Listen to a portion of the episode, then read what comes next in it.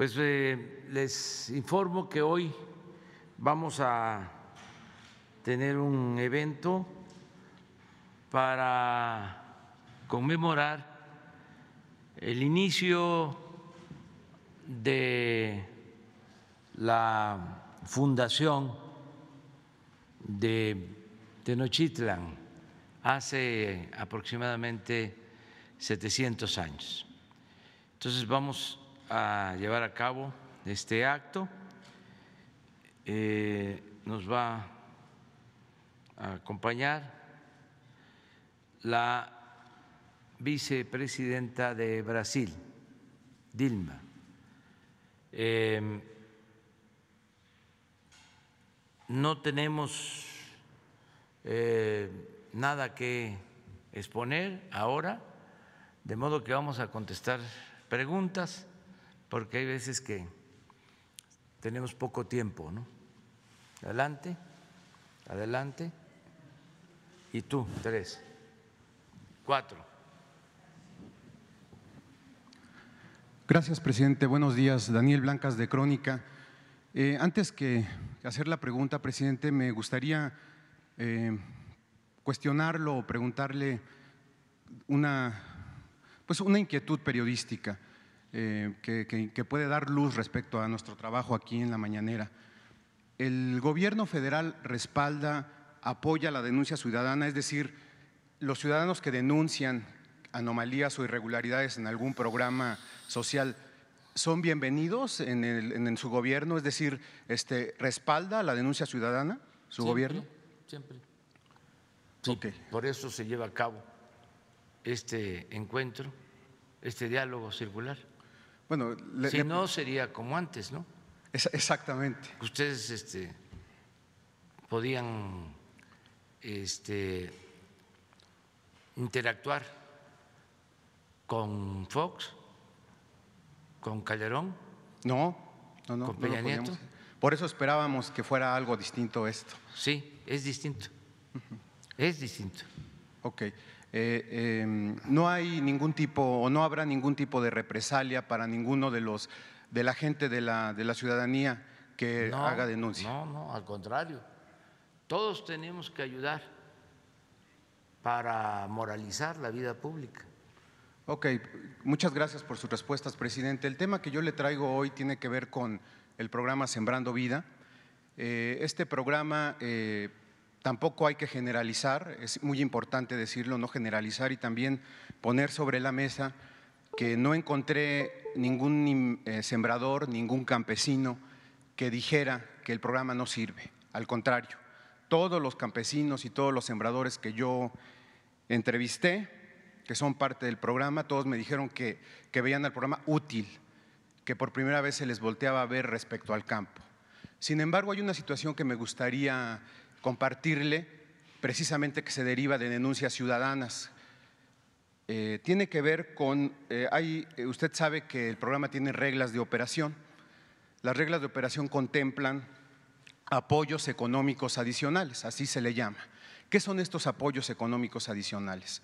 Son, digamos, dinero que se le da a los sembradores o a los campesinos más allá de su jornal, que ya sabemos que todos los meses reciben un jornal, esto para la compra de equipo, de maquinaria, de plantas, de eh, otros insumos, semillas incluso. Bueno, este, eh, estos apoyos económicos adicionales provienen de un monto de alrededor de 3.500 millones de pesos anuales. Estos 3.500 millones de pesos anuales son, digamos, el, monto de la, operación del programa y de ahí vienen estos recursos. Bueno, pues eh, este, estos recursos o este botín, le diría yo, periodísticamente hablando, este botín de 3.500 millones de pesos se ha vuelto pues eh, sinónimo de corrupción. ¿Por qué? Le explico. Eh, de acuerdo a lo que yo pude investigar y a los testimonios de los campesinos y de los sembradores, los operadores de este programa, que principalmente son coordinadores regionales y facilitadores, crean empresas fantasma o, empresas familiares o empresas de amigos para obligar a los campesinos a comprarles los insumos en estas empresas. Em, a veces son insumos de baja calidad, a veces son innecesarios, no, no, no tendrían que ser parte del proceso de Sembrando Vida, a sobreprecios. Imagínense que, por ponerle un ejemplo, una pala que en un pueblito cuesta 250 pesos, encontramos palas de 400 o de 500 pesos a sobreprecio. Entonces, eh, esto, esta situación creo que es importante que la conozca su gobierno. Eh, yo le pregunto si usted contemplaría la sustitución, porque ¿quiénes son estos operadores que hacen estos negocios, presidente? Son políticos, son buscahuesos, como le decimos este, periodísticamente hablando. ¿Usted estaría o contemplaría sustituir a estos políticos buscahuesos por gente ciudadana o gente eh, profesionista que conozca del campo, que sea técnico y que no utilice estas artimañas para hacerse de dinero público? Sí, desde luego. Pero además, lo que tú estás eh, denunciando eh, de comprobarse es un acto de corrupción que cae en la esfera del derecho penal. Es decir, hay que eh, investigar y presentar una denuncia ante la Fiscalía. Y no tienes que hacerlo tú, lo hacemos nosotros. Nada más nos ayudas entregándonos la información que tengas y desde hoy mismo iniciamos la investigación. Nosotros no tenemos relaciones de complicidad con nadie. No hay eh, privilegios, eh, no eh, hay impunidad para nadie, ni para mis familiares, ni para mis hijos para nadie. El que comete un delito tiene que ser castigado, sea quien sea. Voy a recordar, porque esto es muy importante, lo que di a conocer en algún tiempo, pero para que no piensen que fue eh, una instrucción pasajera. ¿No pones la carta, por favor? Entonces, sea quien sea. ¿Usted no conocía este tema, no, presidente? No, y este y estoy constantemente recorriendo los pueblos y superviso el programa. Y es un programa de primera, es un programa que significa apoyar a más de 400 mil sembradores. Es el programa de reforestación más importante del mundo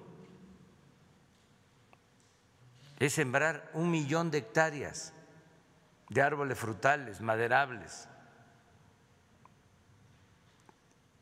Nada más para que tengan una idea, en Estados Unidos destinan a la reforestación, aún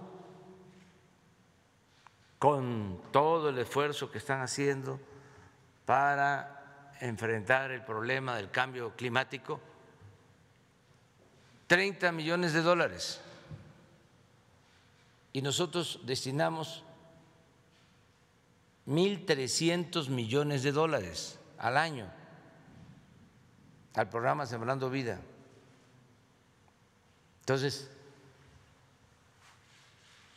nos das todos los datos, se hace la investigación aquí mismo, vamos a responder. Presidente, eh, a veces... A ver, eh, vamos, préstame el, micrófono. De favor, Jesús. Dice, me dirijo a ustedes con la instrucción clara y precisa de no permitir bajo ninguna circunstancia la corrupción,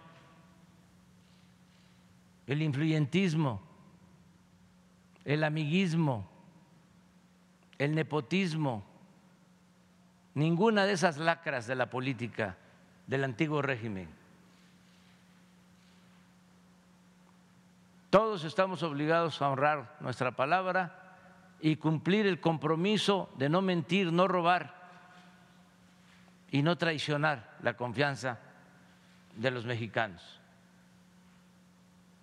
En consecuencia, les reitero, no acepto bajo ninguna circunstancia que miembros de mi familia hagan gestiones, trámites o lleven a cabo negocios con el gobierno en beneficio o en su beneficio o a favor de sus recomendados.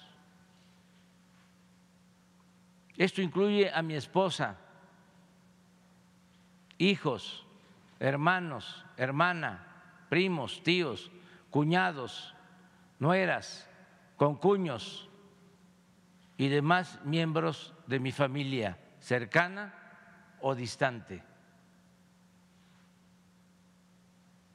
Ustedes no tienen la obligación de escuchar propuestas indecorosas de nadie y en el caso de mis familiares, ni siquiera de recibirlos en sus oficinas o contestarles el teléfono. Nada de nada. Solo me resta decirles que de no cumplirse esta recomendación, se podría caer en actos de deshonestidad y en la esfera del derecho penal. Lo que te estoy diciendo. Si esto es para mi familia, pues aplica para todos los funcionarios, sea quien sea. Por supuesto que nuestro trabajo es eh, traerle estos temas, denunciarlos y que ustedes actúen, pero me llama la atención que no haya una coordinación, una comunicación. ¿Por qué no le informan al presidente? Los documentos que derivaron en esta investigación están en atención ciudadana, algunos, otros están ya en la función pública. ¿Por qué no le informan sus... Ah, pues si están en la función pública ya están haciendo seguramente su trabajo. Pero usted no lo sabe, presidente. No, este, sobre este caso en particular, no. Presidente, eh, hay otra situación que... Pero se va a investigar, ¿eh? Sí. O sea, nosotros eh, no vamos a ser eh, rehenes de nuestros adversarios conservadores. Ellos quisieran que nosotros fuésemos iguales para eh, así eh, tener más eh, argumentos y atacarnos,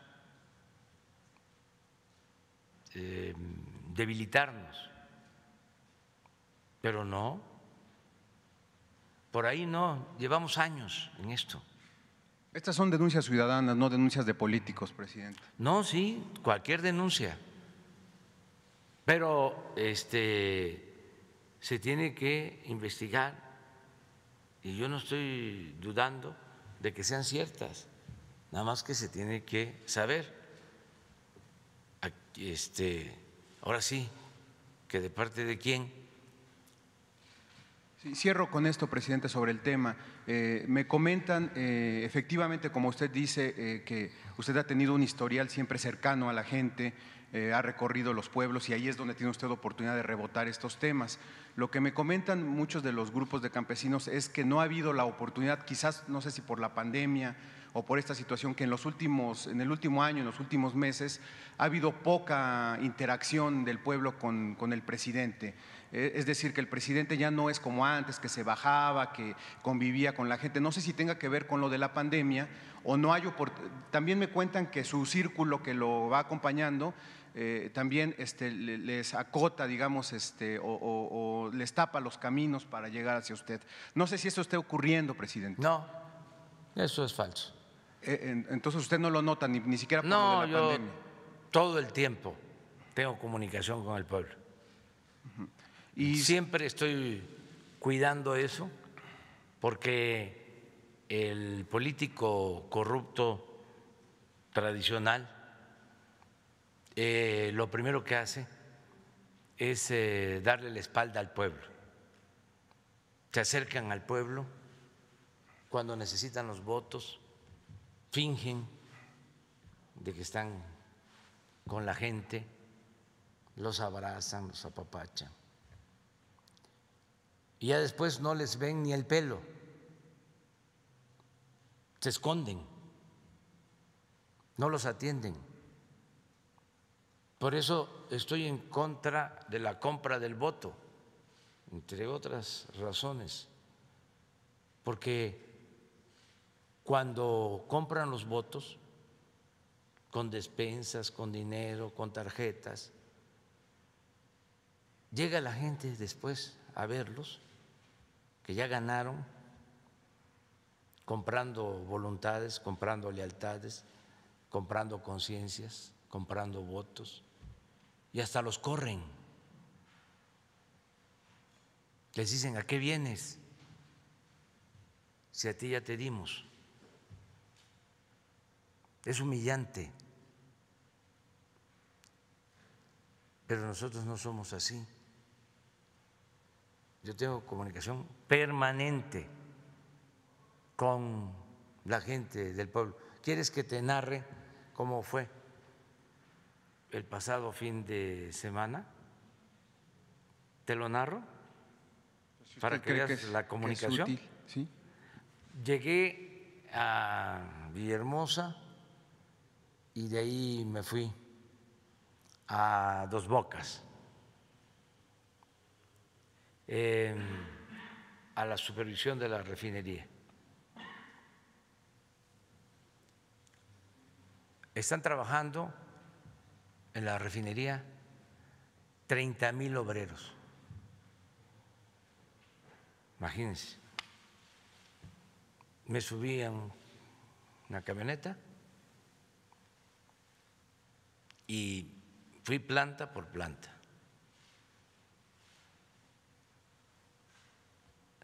Me bajaba, tomaba fotos. No vaya a ser que por esto me cepille el INE. ¿eh? Lo único que les pedía es no la suban, hablando con la gente. Obreros de Tabasco, de Chiapas, de Veracruz, de Hidalgo, del Estado de México. 30 mil.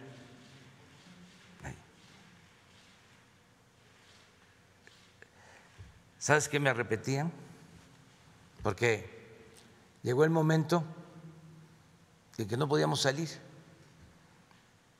porque era la hora del cambio de turno y salían y entraban. Entonces nos quedamos ahí, atrapados en el tráfico, en paraíso. ¿Qué me decían? Voy a comentarlo. gracias por el trabajo. Y voy a decir otra cosa que le va a molestar mucho a los conservadores a mis adversarios. Relíjase. Relíjase. Decía, no, que no ven que ya estoy chocheando y que además soy partidario de la no reelección, soy maderista. Ya hasta el 24 y me jubilo. Pero constante, fotos, nada más ahí, pues unas 100 fotos, guardando distancia por el COVID. De ahí nos fuimos a dormir a Coatzacoalcos. A un hotel que está en el malecón de Coatzacoalcos. Desde que llegamos ya había gente esperando para tratarme asuntos. El día siguiente, ahí desayunamos, dos meseros, el que nos atendió, un compañero, eh, me empieza a decir de que su hija recibe becas. Eh, tiene dos hijas y las, las hijas reciben becas, que están estudiando. Él muy contento. De ahí nos vamos a la refinería de Minatitlán, que se incendió una parte. Están todos los trabajadores, me explican cómo habían apagado el incendio. Aprovecho para agradecerles lo que hicieron tengo una reunión con los técnicos de la refinería. Eh, salimos de ahí. Em, nos subimos a una camioneta eh, arreglada para ir sobre la vía del tren, mm, paso por Istepec, así, supervisando saludando, por Comitancillo. Nos bajamos, supervisamos ese tramo que tiene 80% de avance. Me informan de que hay dos tramos atrasados. Uno porque, aquí lo mencionamos, hay unos eh, delincuentes, unas bandas que extorsionan a las empresas y otro porque de plano la empresa constructora no está cumpliendo, ya este, se le mandó aviso.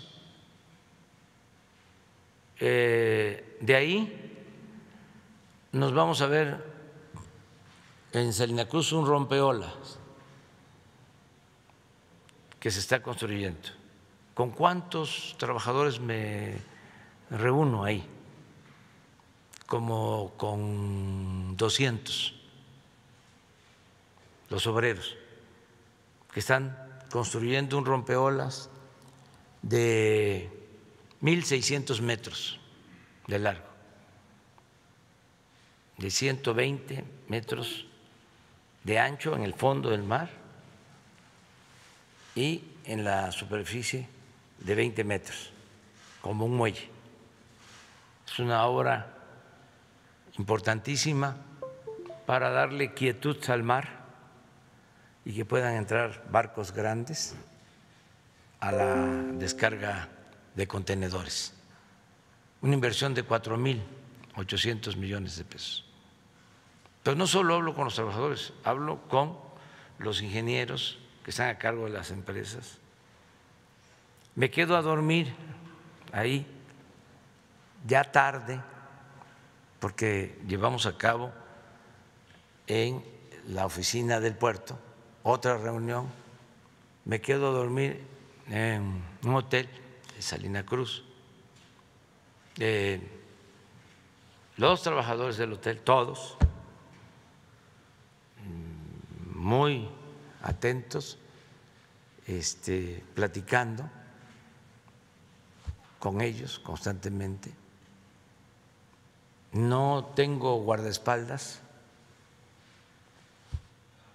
No olviden que al presidente lo cuidaban ocho mil elementos del Estado Mayor, que nadie se podía acercar al presidente. Ahora son 15 jóvenes, mujeres y hombres,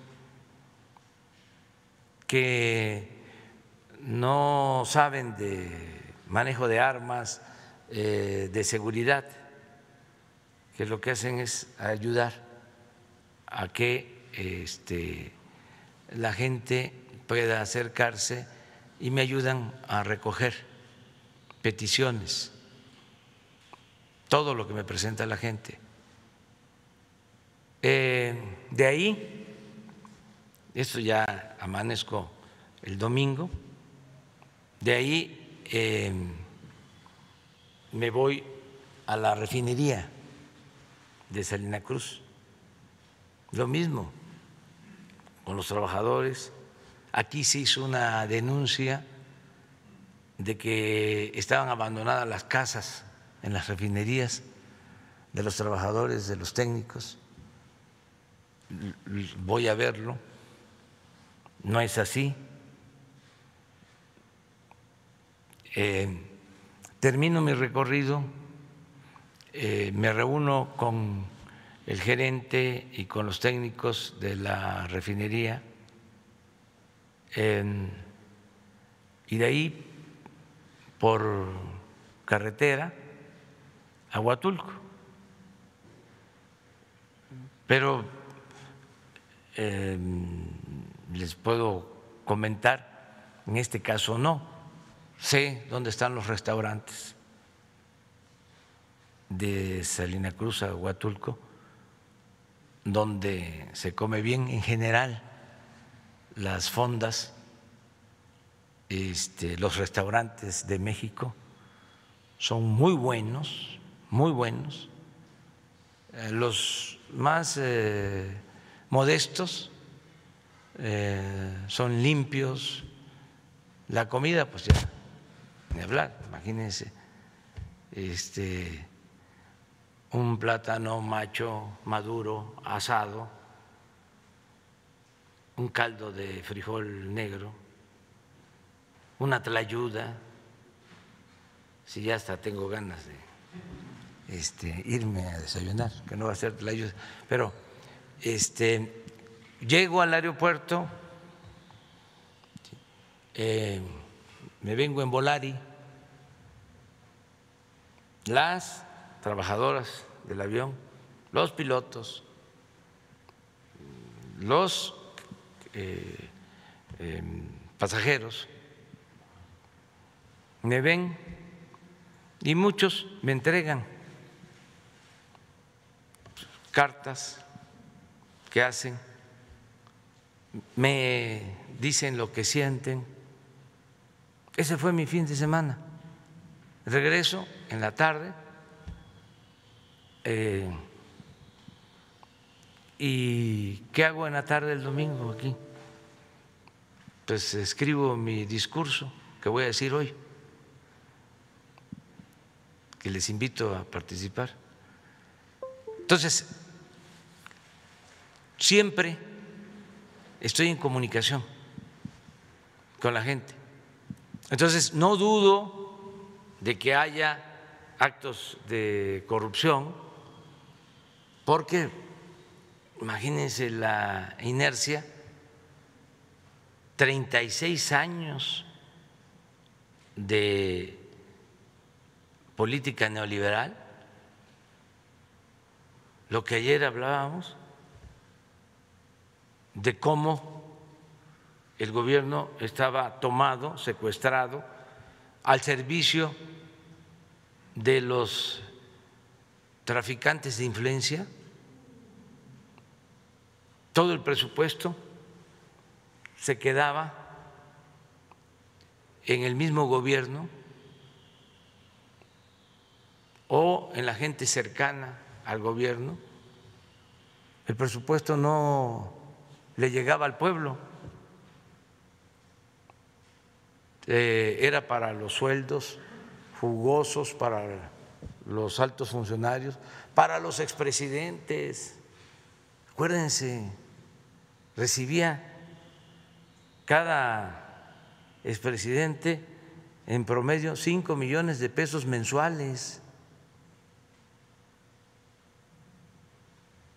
Esto que vimos de los reclusorios, ayer hablé de que la empresa donde eh, trabaja Ciro Gómez Leiva eh, tenía un contrato de un reclusorio de dos mil millones de pesos por año. No, me equivoqué, son dos reclusorios. 3.500 millones de pesos por año. ¿Qué tiene que ver el periodismo con esto? Entonces, ¿qué está pasando en el caso de los reclusorios? Bueno, pues se están haciendo descuentos, no se están cancelando los contratos, pero no hay, o son muy pocos, se cuentan con los dedos de la mano, de una mano, los medios que no tengan negocios,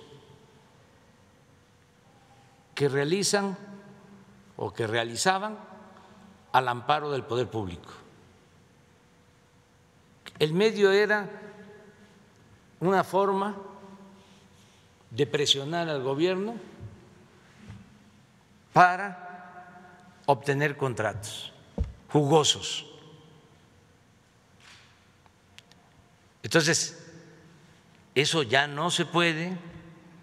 Cuando me dices lo de Sembrando Vida, claro que lo vamos a, este, investigar y que se sepa de que no vamos a permitir ningún acto de corrupción.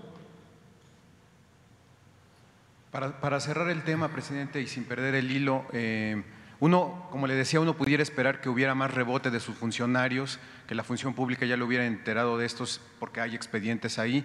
Vemos muy fantasmal a Irmeréndira. Eh, la pregunta es eh, de cierre si está usted pensando en un cambio en la Secretaría de la Función Pública y, lo otro, que le enviara un mensaje usted a los campesinos, a los sembradores, porque esta conferencia la ven muchos de ellos, eh, más, más que nada de orientación, si están ellos obligados con los recursos que reciben de manera directa a comprar los insumos que los operadores les obligan o les inventan. Nada. Y que me ayuden, como les solicito apoyo a todos los ciudadanos para denunciar los casos de corrupción. Vamos todos a purificar la vida pública. Es que ese es el meollo de todo. Si acabamos con la corrupción, si desterramos la corrupción, se va a lograr el renacimiento de México. Ese es el mal que más daña, que más aqueja. Y eso fue lo que se fomentó en los últimos tiempos. Y el gobierno era el principal eh, promotor de la corrupción. Y se empezó a ver como algo normal y permeó. Hay quienes este, están molestos porque vivían de eso, de la corrupción están molestos con nosotros. Afortunadamente, a pesar de que se esmeraron en corromperlo todo, no lo lograron y saben por qué. Porque tenemos la herencia de civilizaciones, de culturas, en donde lo fundamental en los pueblos era la honestidad y en las familias. Tenemos una gran reserva de valores culturales, morales, espirituales, y eso no pudieron destruirlo. Es como eh, el intento persistente de destruir a las culturas indígenas incluso declarándole la guerra a los grupos indígenas, exterminándolos, con eh, la justificación de que eran incultos, que había que civilizarlos. salvajes. Porfirio Díaz decía que se querían adueñar de las tierras nacionales. Imagínense cuando los dueños originarios de todo México eran los indígenas. Es la verdad más íntima de México, más profunda. Entonces, eh, siempre quisieron destruirlos. No pudieron. Ahí están las comunidades, los pueblos con sus culturas, resistiendo el racismo, soterrado, que este es un pueblo, desgraciadamente, nuestro país padece todavía de mucho racismo. Expresiones de que em, hay que mejorar la raza. Procura que se mejore la especie. No tiene la culpa el indio, sino el que lo hace compadre. Eres naco. Ya les platiqué de cómo cuando fui jefe de gobierno estaba yo inaugurando una réplica de una cabeza olmeca en Santa Fe con el que era gobernador entonces, Miguel Alemán, que nos entregó eh, esa réplica para la ciudad. Estábamos en un cruce en Santa Fe. Yo estaba preocupado precisamente por eso. y se alargan los discursos. Pero ya iba terminando el acto. Ya nada más faltaba que hablara yo. Iba yo a ser muy breve, porque estábamos expuestos ahí. Cuando en una de esas pasa una señora en una camioneta de estas de lujo, y me ve así y baja la ventanilla, no sé si con manigueta o en automático, y me ve y me grita, Andrés Manuel, eres un naco. Eso está ahí. Pero no han podido con las culturas. Bueno, llegaron a que muchos negaran sus orígenes. Conozco comunidades eh, indígenas en donde su organización social su vestimenta,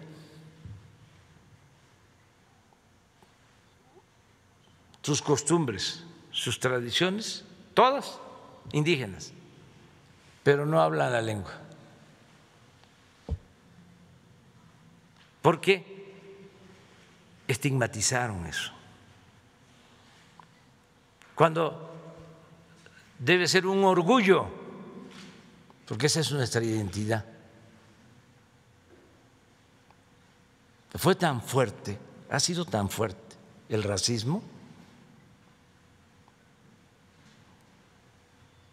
de modo que tenemos que seguir eh, cambiando, este, transformando, eh, avanzando, haciendo a un lado la hipocresía y este, no detenernos en la transformación. Y claro que va a haber eh, este, oposición conservadora, va a haber reacción, siempre hay. Nada más que ahora ya no se permite, o al menos nosotros no aceptamos la simulación, la hipocresía.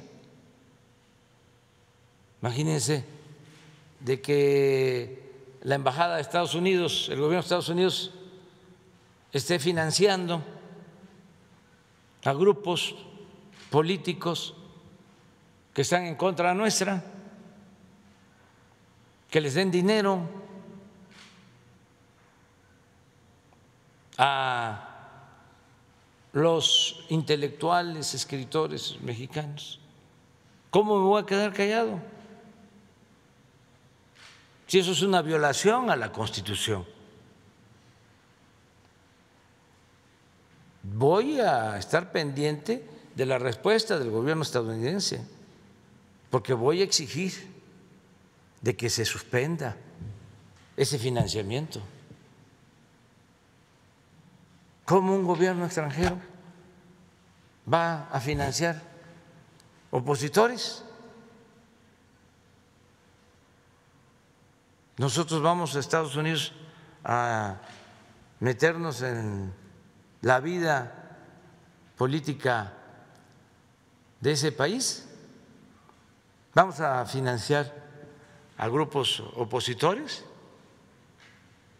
No, Entonces vamos a seguir eh, exigiendo que eh, dejen de financiar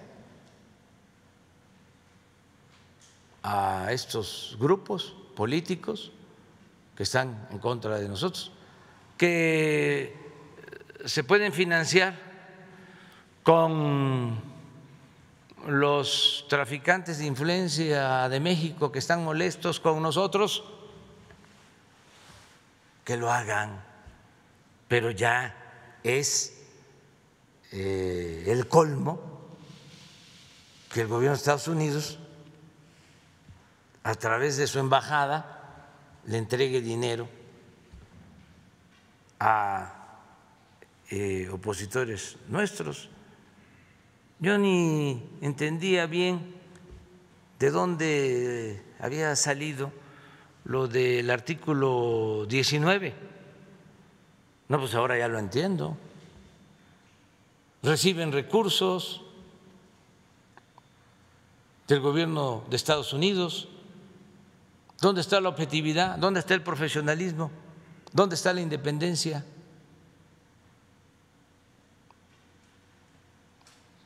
y hasta un portal que no nos quiere, sin embargo, hizo un reportaje, porque aún con las diferencias que tenemos, hay quienes aceptan cuando consideran que tenemos razón. ¿No tienes este el reportaje de sin embargo? Es que esto ayuda mucho, porque la mañanera la ven muchos. No es para presumir. Eh, entonces, Ah, sí, a los campesinos son libres para denunciar, para no aceptar ninguna imposición de nadie, que los manden al carajo, pues. Eso es otro asunto.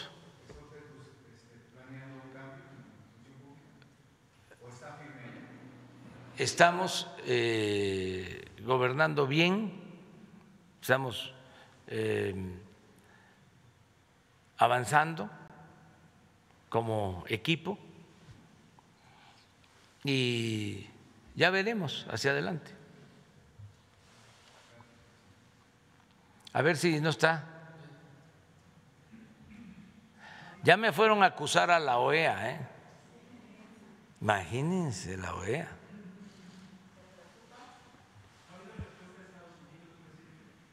No, no ha habido. Por eso este, lo estoy de nuevo eh, mencionando. Y no lo voy a dejar de decir, hasta que yo tenga una respuesta. Porque esto es una intromisión la vida pública de México. México no es una colonia, no es un Estado asociado. México es un país independiente, libre, soberano. Miren, pero no tiene no tiene volumen o no, no es un video. Le pedimos permiso, sin embargo, ¿eh? que conste que ya lo dijimos. Miren.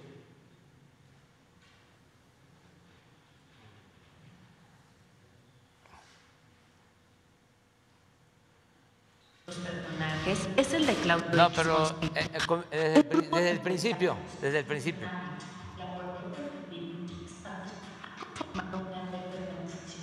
¿Qué pasó? ¿Qué pasó? ¿Hay golondrinas en el alambre?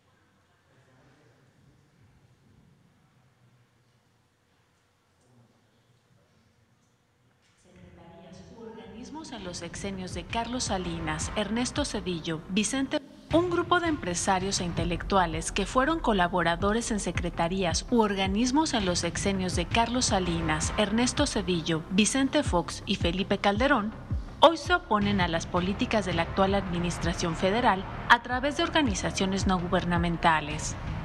El personaje más visible y a quien el presidente Andrés Manuel López Obrador ha señalado de estar detrás de desplegados y amparos es Claudio X González Guajardo, quien fue coordinador de asesores de Luis Telles en la campaña de Ernesto Cedillo y posteriormente fue jefe de la unidad de prospectiva y proyectos especiales de la presidencia. También destaca María Amparo Casar, quien preside Mexicanos contra la Corrupción desde julio de 2020. Se desempeñó como coordinadora de asesores del panista Santiago Krill en la Secretaría de Gobernación en el sexenio de Vicente Fox. Investigadores que han escrito acerca de las organizaciones de la sociedad civil en México reconocen que dentro de estas siempre hay intereses, ya sea políticos, religiosos o económicos, que delinean las causas que promueven y muchos de sus integrantes han tenido relación cercana con los gobiernos. Organizaciones de la sociedad civil, obviamente más vinculadas con el sector empresarial, sobre todo aquella sociedad civil organizada a través de lo que se conoce como las instituciones de asistencia privada, que básicamente funcionan eh, pues con dinero justamente privado, con eh, dinero de los privados, de los particulares, y que evidentemente contribuyen a la atención y solución de problemas del orden público.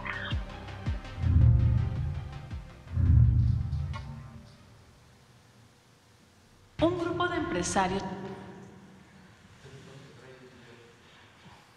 Sí, pues eh, esto es lo que estamos este, denunciando, porque esta organización recibe dinero del gobierno de Estados Unidos.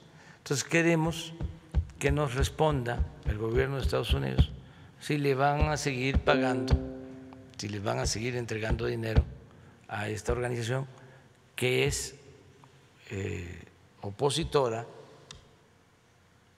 abiertamente, su único este, propósito, su única tarea es eh, atacarnos. No tienen otra.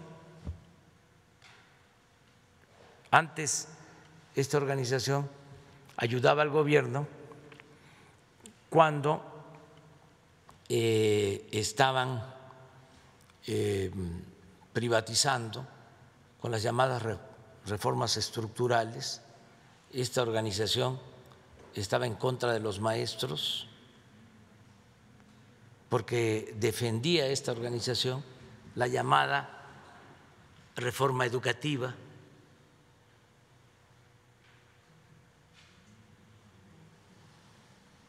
Y ahora, eh, pues están abiertamente en contra de nosotros. Entonces está bien, es legítimo, eh, siempre y cuando pues no haya dinero del gobierno de Estados Unidos, porque eso es violatorio de la Constitución. No pueden recibir organizaciones políticas dinero del extranjero. Entonces vamos a ver qué responde el gobierno de Estados Unidos. Adelante. Gracias, presidente. Buenos días, Dalila Escobar, corresponsal de Tiempo.tv. Preguntarle precisamente sobre lo que está hablando del asunto de eh, eh, la OEA, es Adrián de la Garza quien acude a eh, pues denunciar que eh, se está eh, teniendo una intromisión en actos, en cuestiones democráticas. Pero también ayer el consejero del INE, Ciro Murayama, hablaba de que siempre que se puedan entregar sí este tipo de tarjetas, pero que no tengan como tal dinero en el momento, sino que se prometa que se reactivan una vez que eh, se gana, bueno, pues estaría hablando solamente de cartoncillos o plásticos y que esto no implicaría quitarle la candidatura a nadie. preguntarle qué hay de respuesta ante esta situación y también, bueno, pues habla de situaciones como de desinformación o falacias que se pueden manejar alrededor del proceso que se está, del proceso electoral, eh, por el cual, bueno, pues ellos insisten en que van a seguir revisando temas de eh, financiamiento en campañas, etcétera. Y bueno, pues esto también, eh, esta situación de si la OEA le llegara a enviar alguna información respecto de este tipo de denuncia, ¿qué respondería? Pues este, eso de la OEA me hace recordar una canción de el finado Carlos Puebla, pero ahí se las dejo de tarea. Este, mire, nosotros no tenemos nada que ocultar. Nosotros estamos luchando por la democracia, queremos la transformación del país, estamos en contra de la corrupción y puede venir cualquier organización. Están las puertas abiertas. No impedimos a nadie que observe lo que está sucediendo en nuestro país. No hay censura para nadie. Acerca de las tarjetas, pues estamos obligados a denunciarlo, porque consideramos que es un delito. Pero esto lo va a resolver la autoridad correspondiente, la Fiscalía. Si este consejero dice que no es un delito, pues está bien, es su opinión, pero le corresponde a la Fiscalía resolver sobre la denuncia. ¿Usted considera que se adelanta el consejero a esta investigación? Él siempre se adelanta, porque eh, ellos están ahí para impedir la democracia. De tiempo atrás, el presidente del INE, este eh, consejero, en particular este consejero, firmó un manifiesto eh, avalando el fraude electoral del 2006. Entonces, ¿cómo eh, pensar de que es demócrata?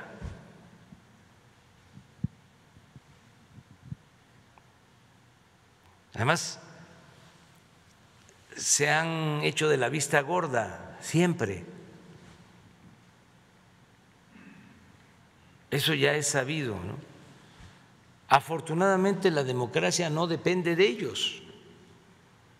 Ellos pueden eh, poner obstáculos para que haya democracia. Pero la democracia eh, la hace valer el pueblo, como sucedió en las elecciones del 18. Es la gente, es el pueblo el motor del cambio, y en este caso del cambio democrático. Entonces, todos estos aparatos en un sistema antidemocrático los crearon para impedir que el pueblo tenga las riendas del poder en sus manos. Siempre repito, demos es pueblo, Kratos es poder, por eso es democracia, es el poder del pueblo. Y aquí, en nuestro país, no había democracia porque el pueblo no tenía el poder. ¿Quién tenía el poder en México? Los potentados, los políticos corruptos, los traficantes de influencia, los intelectuales orgánicos, la prensa vendida o alquilada. Ese era el poder. El pueblo no contaba. La mayoría de los mexicanos. Las decisiones se tomaban arriba, en la cúpula.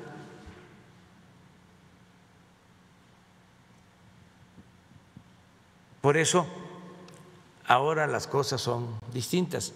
No nos adelantemos hay que esperar que la Fiscalía General de la República decida y todo el mundo tiene derecho a ir a la OEA, a la ONU, a cualquier organismo internacional.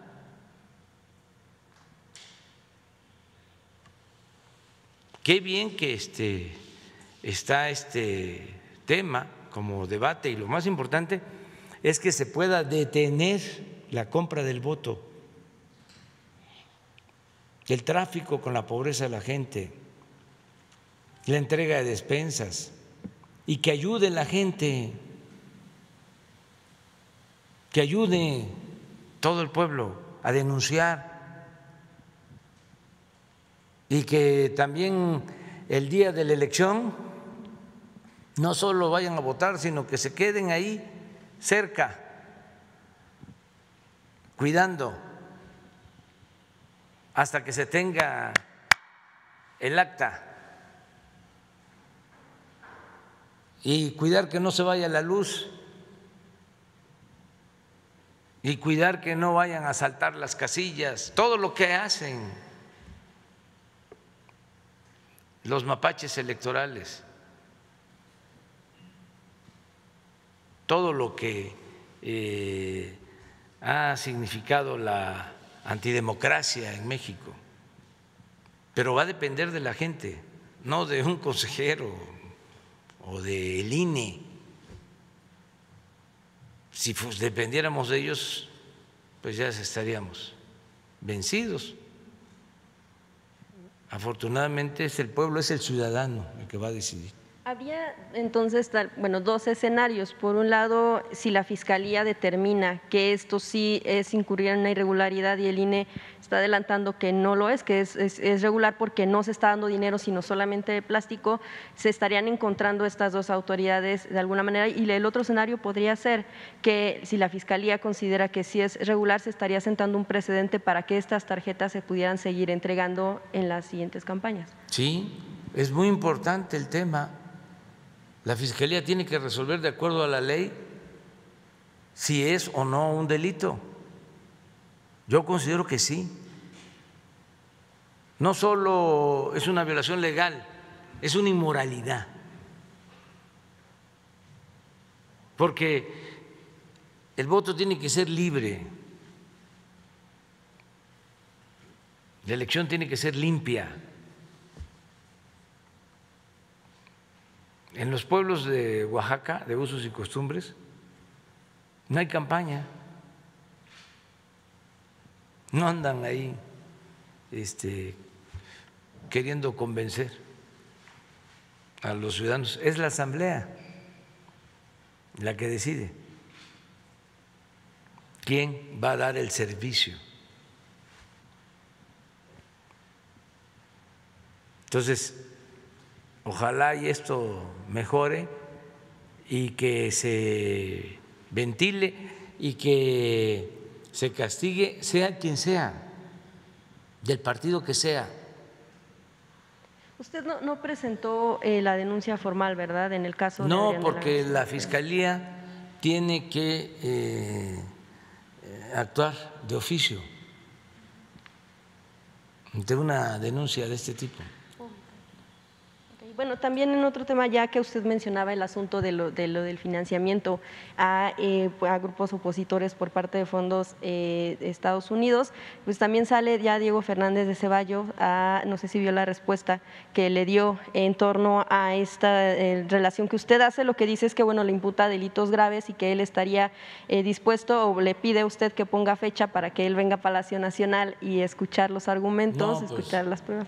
Ay, nanita y que en caso de que, de que sí, o sea, de que sí lo acepte, que venga y usted le pueda decir pues frente a frente los, los estos señalamientos, las pruebas que tiene, estaría usted, lo que él dice en la, carta, estaría usted eh, sosteniendo y justificando su palabra. De lo contrario, bueno, lo llamó, eh, eh, pues dijo que sería difamador cobarde en caso de que no sostenga esto. ¿Qué responde usted a Diego Fernández? Pues es muy sencillo que aclare que diga si es cierto o no que él fue abogado de Jugos del Valle,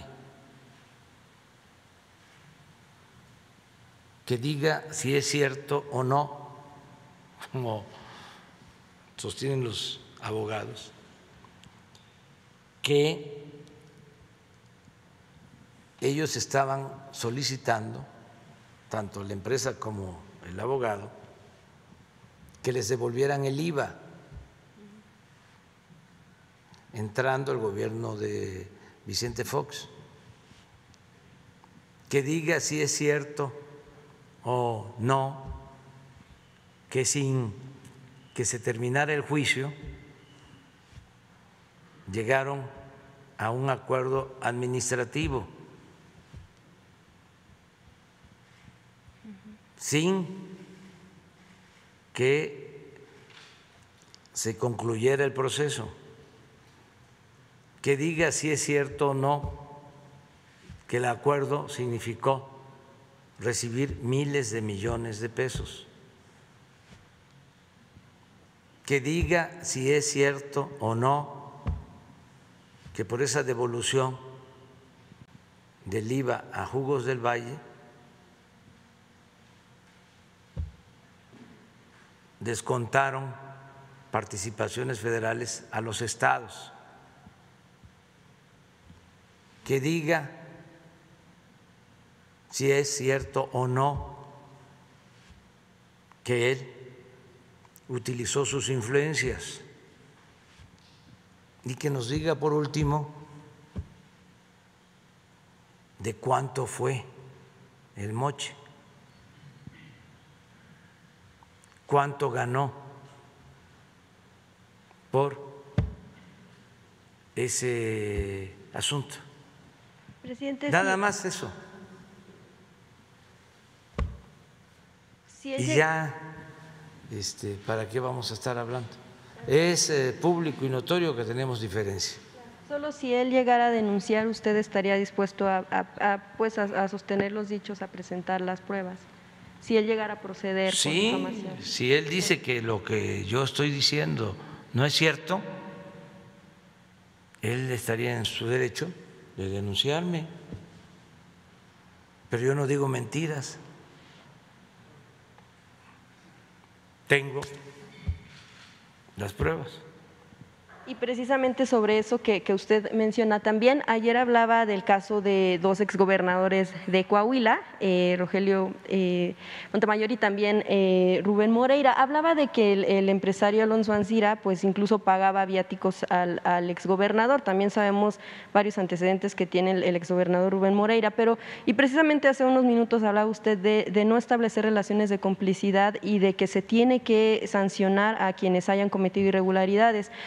Preguntar si en algún momento usted eh, presentó eh, denuncia por esto, por esto que usted tenía conocimiento en el caso de estos exgobernadores y en caso de no, eh, ¿cuál sería la razón? Porque, bueno, pues a final de cuentas ellos continúan en cargos legislativos, también en este, pues coordinar incluso campañas eh, como representantes incluso ante el INE. Preguntarle si eh, usted en algún momento presentó este tipo de denuncias y si no, ¿por qué no hacerlo y por qué no permitir que se llegue a la justicia en estos casos y que se sancione a quienes han incurrido en actos irregulares? Fíjese que en el caso de Rubén Moreira, me enteré hasta hace cuatro o cinco días. Pero usted tiene razón, debo de denunciarlo. Y lo voy a hacer. Primero voy a presentar aquí las pruebas. Y luego voy a presentar la denuncia es que no lo sabía. Entonces me entregaron los documentos hasta hace cuatro o cinco días. Entonces, para la próxima semana, lunes o martes, porque es interesante cómo un empresario eh, le paga viáticos a un político. Esto fue en 2014. Yo no sé si era gobernador o candidato. Rubén Moreira.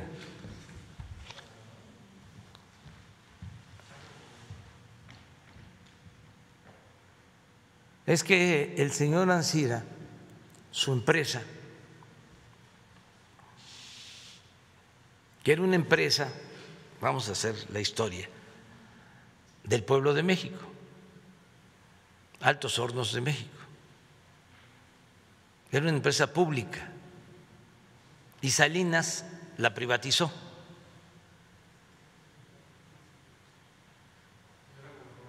¿Ah? Era gobernador. Salinas privatiza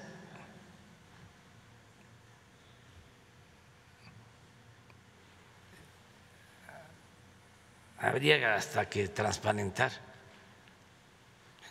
eh, si se tuviese la información en cuánto la vendió, a quién se la vendió, ¿Quiénes se quedaron con las acciones?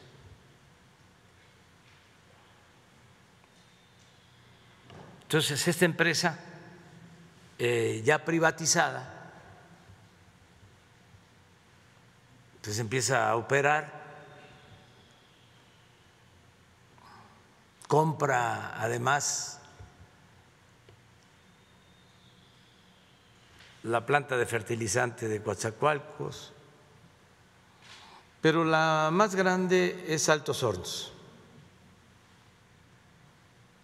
Llegaban a tener, yo no sé si todavía este, cuentan, con aviones modernos, jets,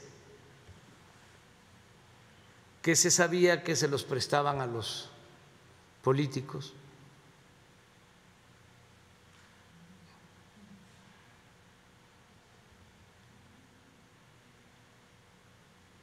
pero con mucha influencia.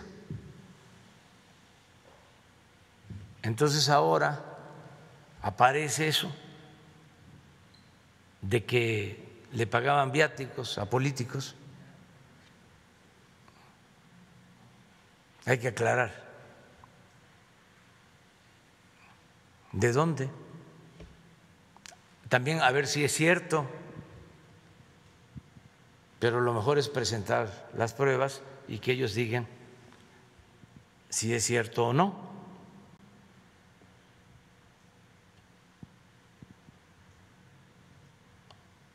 Pero eh, está el señor Rubén Moreira. Entonces, para la semana que viene damos a conocerlo. Gracias, presidente. A ver, vamos al aeropuerto para las vacunas. Pedro Centeno, doctor, te escuchamos. Gracias, señor presidente. Buen día tenga usted. Estamos aquí en el Aeropuerto Internacional de la Ciudad de México para recibir el vuelo número 62 que trae el embarque 48 y es de laboratorios Pfizer. Trae 585 mil dosis de vacuna de Cincinnati, Estados Unidos.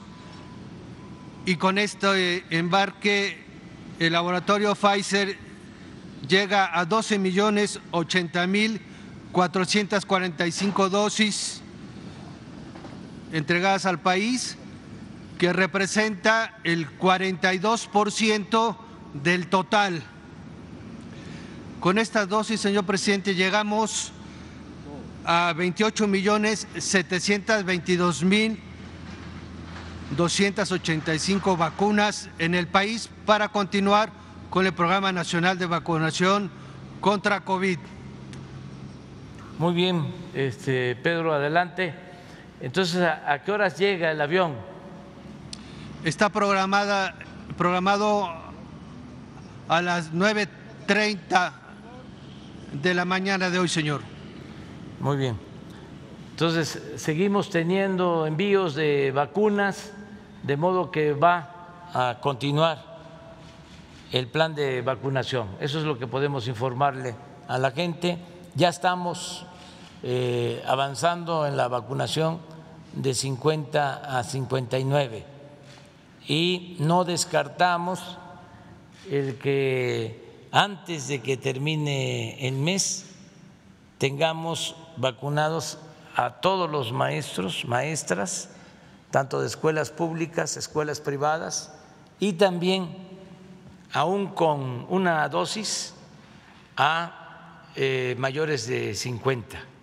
Esto nos va a ayudar mucho. Muchas gracias, muchas gracias, doctor.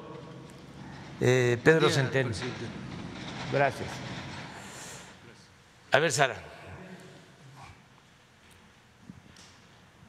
Gracias, presidente. Buenos días. Ayer se hablaba un poco de esta queja que presentó Estados Unidos eh, en el marco del TEMEC por el tema eh, de, la, de, General Motors. Eh, entiendo que México también ha presentado una queja por los trabajadores agrícolas. Preguntarle si fue en respuesta a lo primero y si esta, esta disputa laboral no podría tensar las relaciones entre México y Estados Unidos. No, este, no tiene nada que ver eso, son cosas distintas. Incluso nosotros ya dimos respuesta a la denuncia de Estados Unidos porque en efecto en la planta de esta empresa se llevó a cabo eh, un recuento para eh, resolver sobre la titularidad del contrato y hubieron muchas irregularidades en la elección que eso es lo que están este, denunciando del gobierno de Estados Unidos. Y tienen la razón, porque ya este, nosotros lo habíamos eh, eh, constatado ya se había denunciado. La Secretaría del Trabajo ya había eh, actuado descalificando esa elección, que fue eh, violatoria a eh, la legislación laboral. Entonces ya se dio una respuesta de que se tiene que reponer el proceso de elección y que aceptamos la recomendación que hace el gobierno de Estados Unidos, que tienen razón y que no deben de haber fraudes en la elección de dirigentes y en las asambleas para decidir sobre la titularidad de los contratos colectivos. Lo otro es distinto, es otra cuestión. La, queja que presentó México Sí. sobre los trabajadores Sobre los agrícolas. trabajadores, sí. Esto es por violaciones a los derechos laborales de Sí, sí, Esos lo van a es- llevar en el marco del TEMEC también. Sí, es recíproco. O sea, así como ellos pueden presentar quejas sobre la situación de trabajadores que laboran en nuestro país, nosotros también podemos eh, presentar quejas si hay violación a los derechos de los trabajadores en Estados Unidos. Es este el caso para, Ese es el para caso. México. Sí. ¿Esto entonces no podría tensar las relaciones entre ambos países? No, no, no, no, no. Eh, Es algo bueno del tratado. Antes no se incluía esto. Fue una eh, demanda del gobierno de Estados Unidos y en particular de los eh, demócratas para que aprobaran el tratado. Eh, establecieron ciertas condiciones que coincidían con lo nuestro. Por ejemplo, lo de eh, la democracia sindical. Nosotros habíamos aprobado una reforma laboral en ese sentido. Entonces, los demócratas querían que se estableciera eso en el tratado. Nosotros dijimos sí.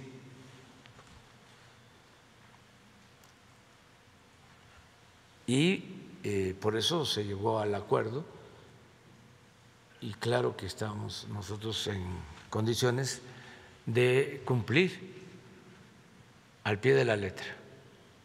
Como también cuando se había eh, negociado mal de que entrara el petróleo como un bien eh, sometido a intereses de los tres países, dijimos no. La política petrolera la definimos los mexicanos.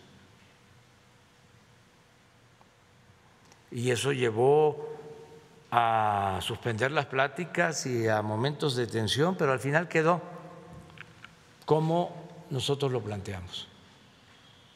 Presidente, ¿qué detectaron en el caso de los trabajadores agrícolas que se No violentan? tengo No tiene más datos. el detalle, pero sí eh, seguramente es maltrato, este, violación de sus derechos y sí vamos a estar pendientes para que no se abuse de los trabajadores.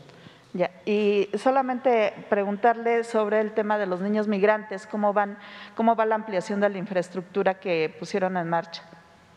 Pues está avanzando, hemos tenido ya dos reuniones con gobernadores del sur, con los presidentes municipales de la línea fronteriza, de México con, con Guatemala. Está atendiendo esto personalmente la directora del DIF. Eh, se están eh, mejorando los albergues que se tienen, eh, se van a equipar otros con todo el personal especializado, atención médica, psicólogos, trabajadoras sociales, todo para proteger a los niños. ¿Cree que nos puedan después dar un informe de a cuánto se amplió, Sí, cuántos espacios? Sí, vamos a informar, Gracias. pero todavía estamos este, en la parte, en la etapa inicial, pero sí les vamos a informar. Me tengo que ir porque eh, tenemos el acto de la fundación de la ciudad y todavía tengo que este, pasar a desayunar. No me vaya a dar un, un váguido. nos vemos entonces mañana y con Jesús para los datos. Muchas gracias, muchas gracias.